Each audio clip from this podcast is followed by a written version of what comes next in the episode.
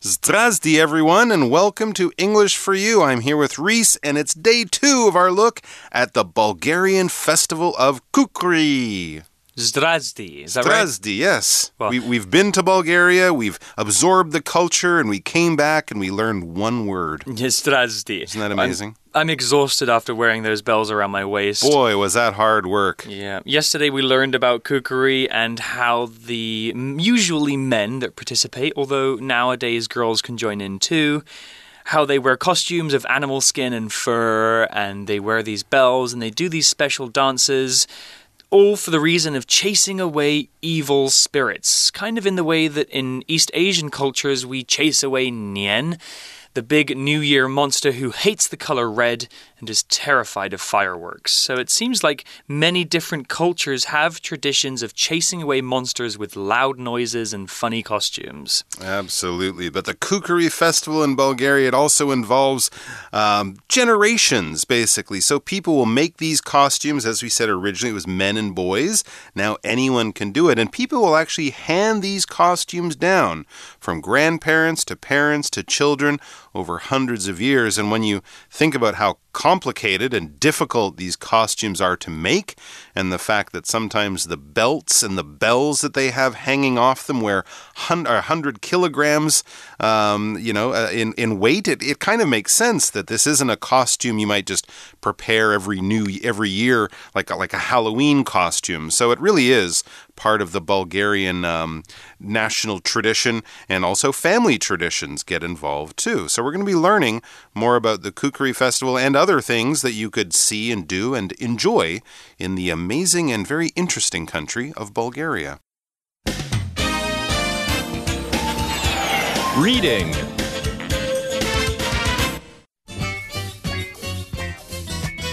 Bulgaria's kukeri chase the evil spirits away.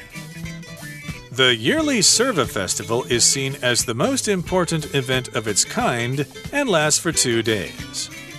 As many as 6,000 masquerade performers take part in the festival parade each year in January. This includes about 100 groups from every region of Bulgaria, as well as companies from Europe, Asia, and Africa. The festival takes place in Pernik, a town of about 90,000 people. On the streets, the participants perform rituals that are thousands of years old. These include complex dancing and staged pretend fights between good and evil. They use torches to scatter the evil spirits.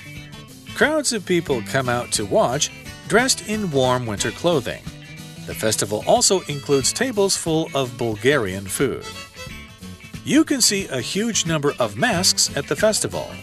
Some have features cut out of wood, while others are made entirely from smooth fur broken only by narrow holes for the eyes. There are awards for the best teams, and people in the crowd can even vote by text message. Well, the article begins by saying the yearly Surva Festival is seen as the most important event of its kind and lasts for two days. Okay, so we're learning something else about Bulgarian traditions here, a new festival.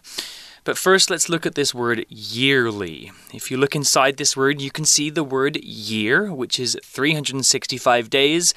Yearly means once a year. We also have the word annual, which has the exact same meaning as yearly. Something that happens yearly happens once every year. For example, your birthday, Christmas, Halloween, maybe doing your taxes is a yearly occurrence. And in different countries, we have different yearly or annual festivals. So the Surva festival is a yearly event. Here's an example. Ramadan is a yearly holiday celebrated by Muslim people. There's an important grammar point to talk about here, and it's using this particular structure to see A as B, or to think of A as B, or to regard A as B. So the article said the yearly Surva festival is seen as the most important event of its kind and lasts for two days. So, what this means is to think about something in a particular way. If something is seen as this way or this thing, that means we think about that thing in a special way, or we have an opinion about that thing. Here's an example sentence Marina sees Bali as the perfect vacation spot because of its beautiful beaches. So, Marina thinks about the place, Bali, as the perfect spot. Another example could be Abraham is viewed as an honest person because he always tells the truth. So here is viewed as could be replaced by is thought of as, or is seen as, or is looked on as. That means that people have the opinion that Abraham is an honest person. He's viewed in that way. Now, it says in the article about this Surva festival, as many as 6,000 masquerade performers take part in the festival parade each year in January. So this is, might be a, a day when the kukeri monsters get the day off. They don't have to come out and shake their bells at everyone. No, people are being entertained by 6,000 masquerade performers. Now, a masquerade, well, you might sort of hear the word mask, M A S K. That's how we how we spell mask. And of course, now these days we know all about uh, medical masks that we wear to cover our nose and mouth to stop spreading COVID. But you can also think here of masks you might wear with your Halloween costume.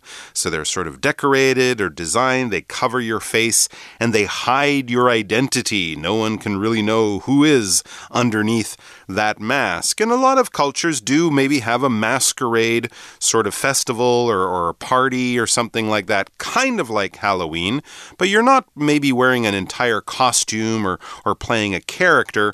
You just have sort of nice clothes on, like you might wear to a fancy party. And on top of that, you wear this mask to cover your face. When you take part in something, you join in an activity. People are doing something, and instead of just sitting there on the side watching what they're doing, you get into the action. So, someone might invite you to take part in their birthday party, or take part in a picnic they're going on on the weekend, or take part in a basketball game that they just happen to be playing in the park, or something like that. So, I guess these performers are people who kind of put on a show for the audience. So, maybe if uh, Reese and I went there as tourists, we might not be wearing the masks, but we can certainly watch these people and they might have, you know, dancers or jugglers and musicians and all kind of cool stuff. And these also probably very beautiful painted masks that everyone is wearing. In January, it must be pretty, it's cold. pretty cold in January Good in Bulgaria.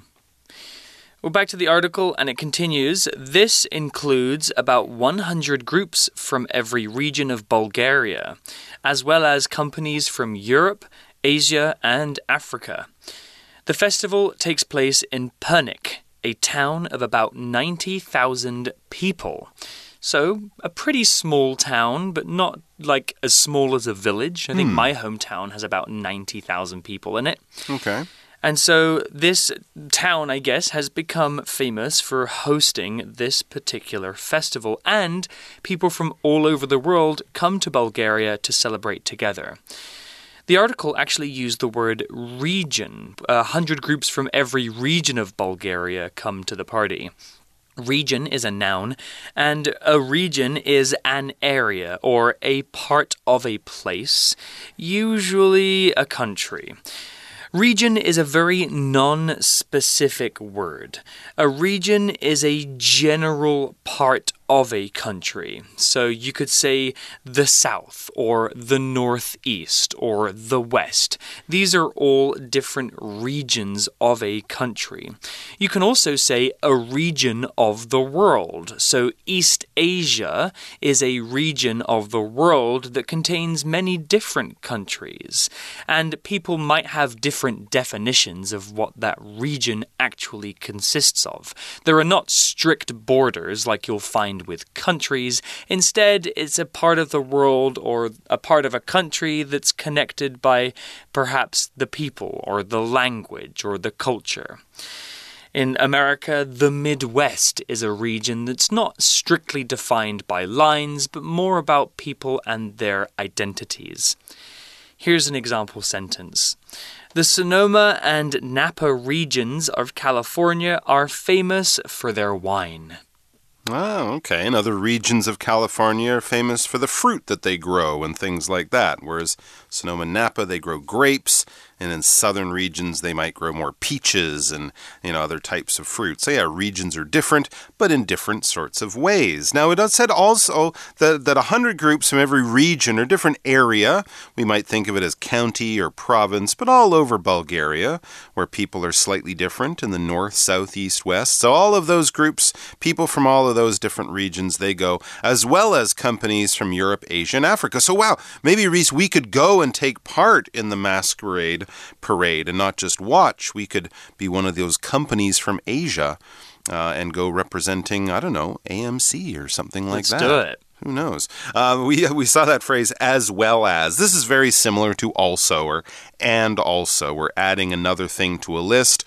We're including two different separate things, but we're including them and showing that they're in the same group, at least in this situation. So we have uh, people wearing the performers with their masks on from Bulgaria as well as from Europe, Asia, and Africa. Notice there we use this word companies. Now we're not talking about business companies. We're not saying that, you know, companies from the other other parts of the world like uh, uh, Nissan or or you know some some company from Japan or or other parts of the world are joining. No. When we talk about a company in this place, it's basically an organized group of entertainers.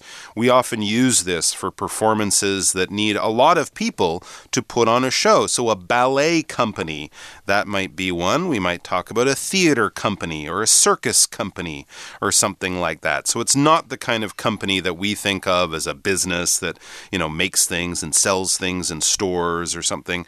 We're talking about a group of actors who perform together in sort of an organized, formal way. Ballet companies will go on tours around the world and also perform at home in their home city or country. So I guess they have, you know, performers from all over the world who also take part in this festival. Then it says on the streets, the participants perform rituals that are thousands of years old. What a mysterious sentence. Ooh, that I don't really understand what that is. It's it's just another reason that we need to go and watch, I guess. Yeah, Because what are these rituals that are thousands thousands of years old that they're performing? I want to know. What is a ritual? Basically, a ritual is a set of actions, uh, a set of behavior that's that's performed in the same way, and it's part of a tradition of a culture or a nation or a people or something like that. When people get married, they have a wedding and they'll wear certain clothes and say certain words and give each other a certain ring and put it on a certain finger. Those are all different rituals. Now, often those rituals are found in similar ways in different countries, but they'll often be a, a little different. So, for a lot of the important stages in our life, when we're born, when we get married, when we die, when we uh, grow up and become adults and stop being children, there'll be these different rituals that people perform to sort of, you know, be part of the culture and to sort of um, pay attention and, and make something special. An important part of your life is made special and more meaningful or more important by uh, performing these rituals. So I don't know what to do with a, a ritual, a masquerade ritual, and a parade. Well, what are they doing? Well, the article describes some of these rituals. Okay. It says these, the rituals, mm-hmm. include complex dancing and staged pretend fights between good and evil. Wow, it's like a stunt show featuring Jackie Chan. Yeah, or like, uh, you know, Punch and Judy. Oh, yeah, sure. That's kind of different, I guess. But uh, often these rituals that vary between cultures, they come from often religious stories or myths or folk tales. Sometimes they teach us lessons, but nowadays they're kind of just nice, interesting traditions that uh, keep cultures alive. The article says these include complex dancing and staged pretend fights between good and evil. Now, the verb to pretend usually means to fake being something else that you're not really. But here it's used as an adjective, which means imaginary or not real. If I have a pretend fight with my friend, that means we pretend to fight. We're not really fighting, we're just playing with each other. Or you could use this example Do you want a cup of tea? She asks. Offering me a pretend cup. So the cup that she's handing me is not real. Her hand is empty. It's pretend. It's fake. It's not really there. You might have a pretend tea party with your niece or nephew and a group of teddy bears. Okay, and another thing that they do in these parades, along with the complex dancing and these pretend fights between good and evil, it says they use torches to scatter the evil spirits. Ah, okay, kind of like how people might use firecrackers to scatter or to chase away Nian in Chinese New Year. They're using fire in the in the form of a torch to chase away the evil spirits at this Bulgarian festival. When we use a torch, basically you kind of think of that movie scene where there might be a, a hero or the explorer and they're going into a, a cave or a mysterious dark temple or something, and they don't have an electric light. They don't have a flashlight.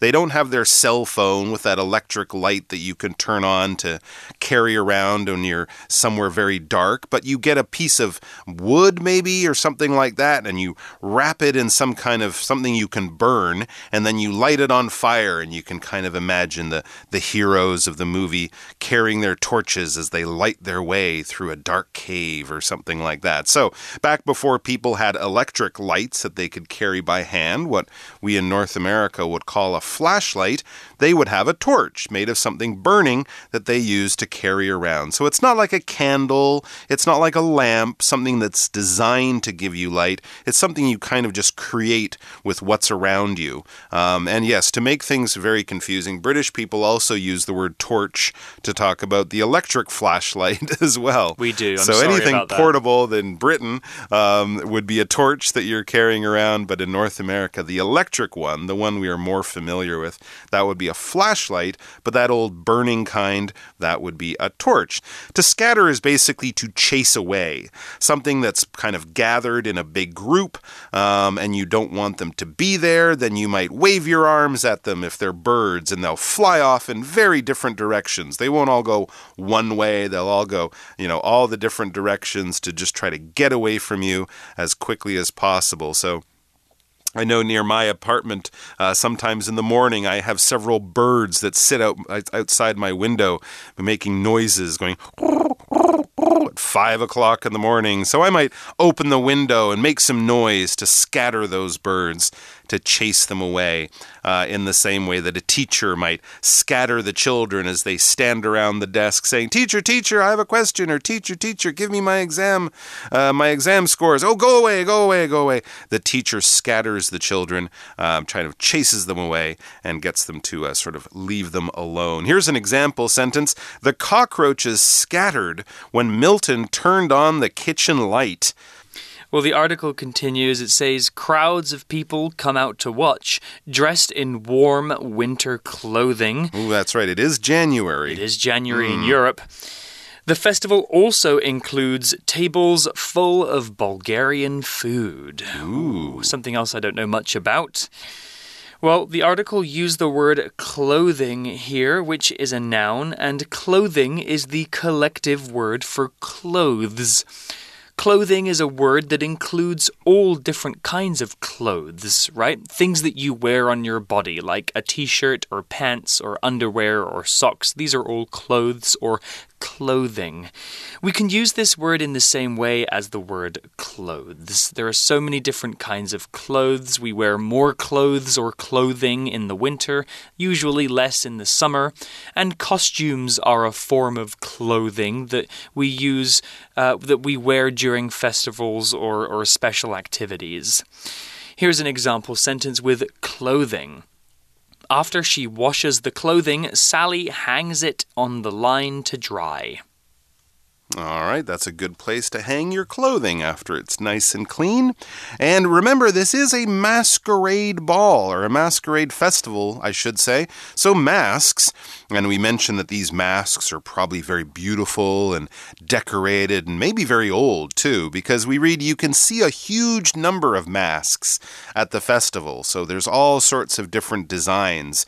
A great place to go with a camera if you like to kind of capture interesting cultural scenes and traditions and stuff like that.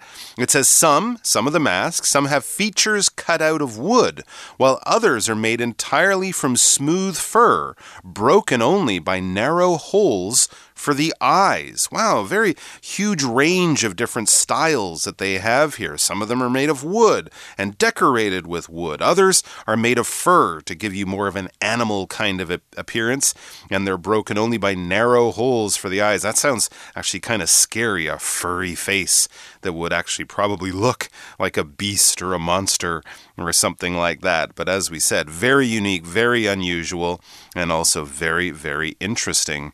Here we said a number of the masks, or a huge number of the masks. When we talk about a number of something, we're just saying there were more than one, but not, you know, millions of them, not thousands of them, but maybe 10, 20. The point is here when we say a number of, we're kind of saying, look, it was more than one. We would say it was several or many or something like that. But the important thing is that the number, the exact number, is not that important, right? They're not going to say, you will see a total of 38 styles of masks at the festival, because we'll be there counting them. Did we see all 38?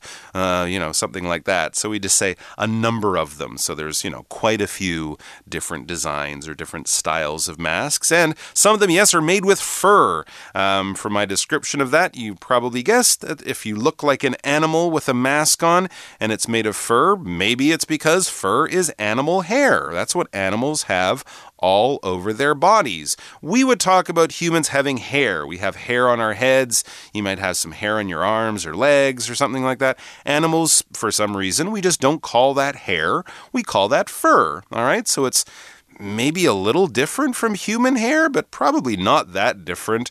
But certainly when you're scratching your dog or stroking your cat, you might enjoy, you know, the feel of your hand on their very smooth and soft fur, um, that kind of thing. There are certain animals that we would use different words for.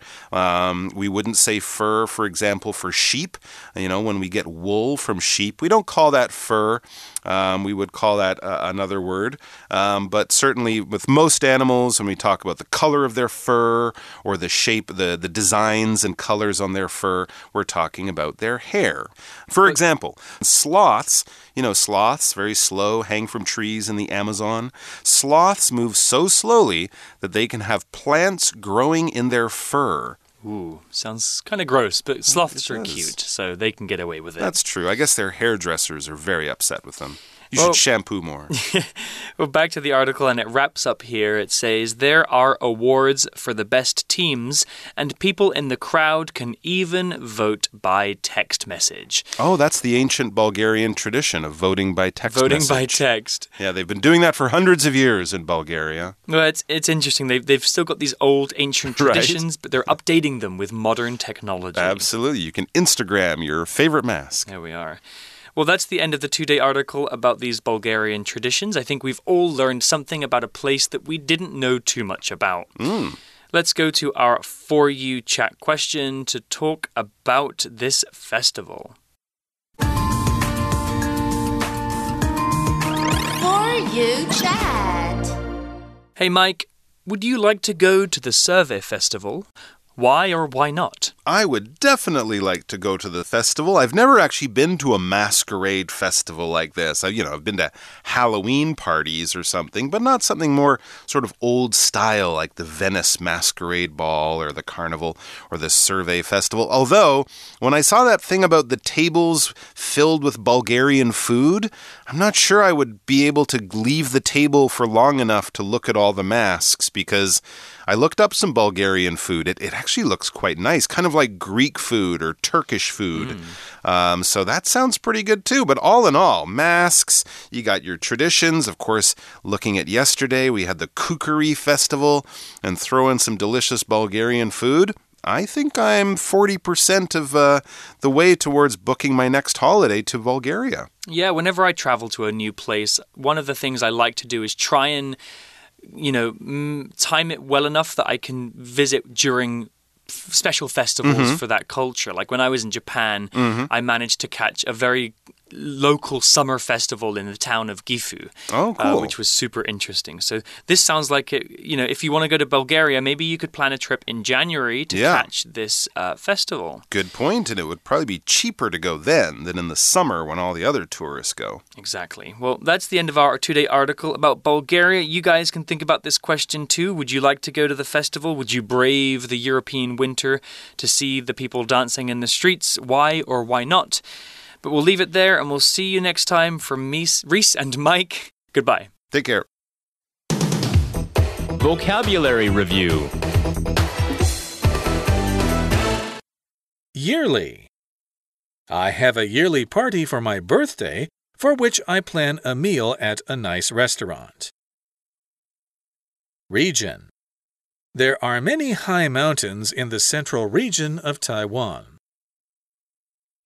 Pretend. Kayla played a princess in a show and wore a beautiful crown with pretend diamonds on it. Scatter. Bob turned on the light, which scattered the bugs across the floor. Clothing. Tiffany packed warm clothing for her trip to Sweden because it gets quite cold there in winter. Fur. Some people who live in very cold places wear fur coats to stay warm. 智慧小补帖。 Masquerade. Ritual. Torch.